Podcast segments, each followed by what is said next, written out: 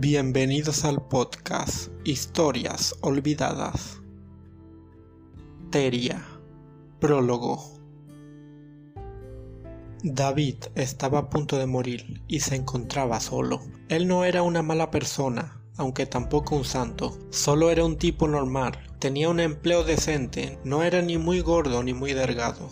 Aún así estaba completamente solo en sus últimos momentos, como lo estuvo toda su vida sin saber exactamente por qué. En más de una ocasión se llegó a preguntar si él era algo que no debió existir. Morir de esa manera tal vez era la forma en que el universo le confirmaba que su existencia había sido inútil, pero no estaba enojado ni amargado, sabía que él no tenía la culpa, ni siquiera aquellos que lo rechazaron eran responsables.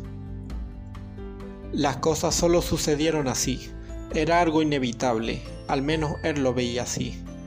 Lo único malo es que no moriría de viejo, o tal vez era una bendición no llegar a ser un anciano amargado.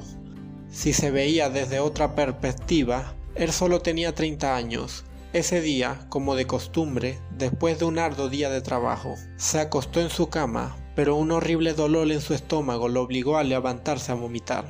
El inodoro se llenó de sangre y restos de comida, mientras David sentía todo su cuerpo arder.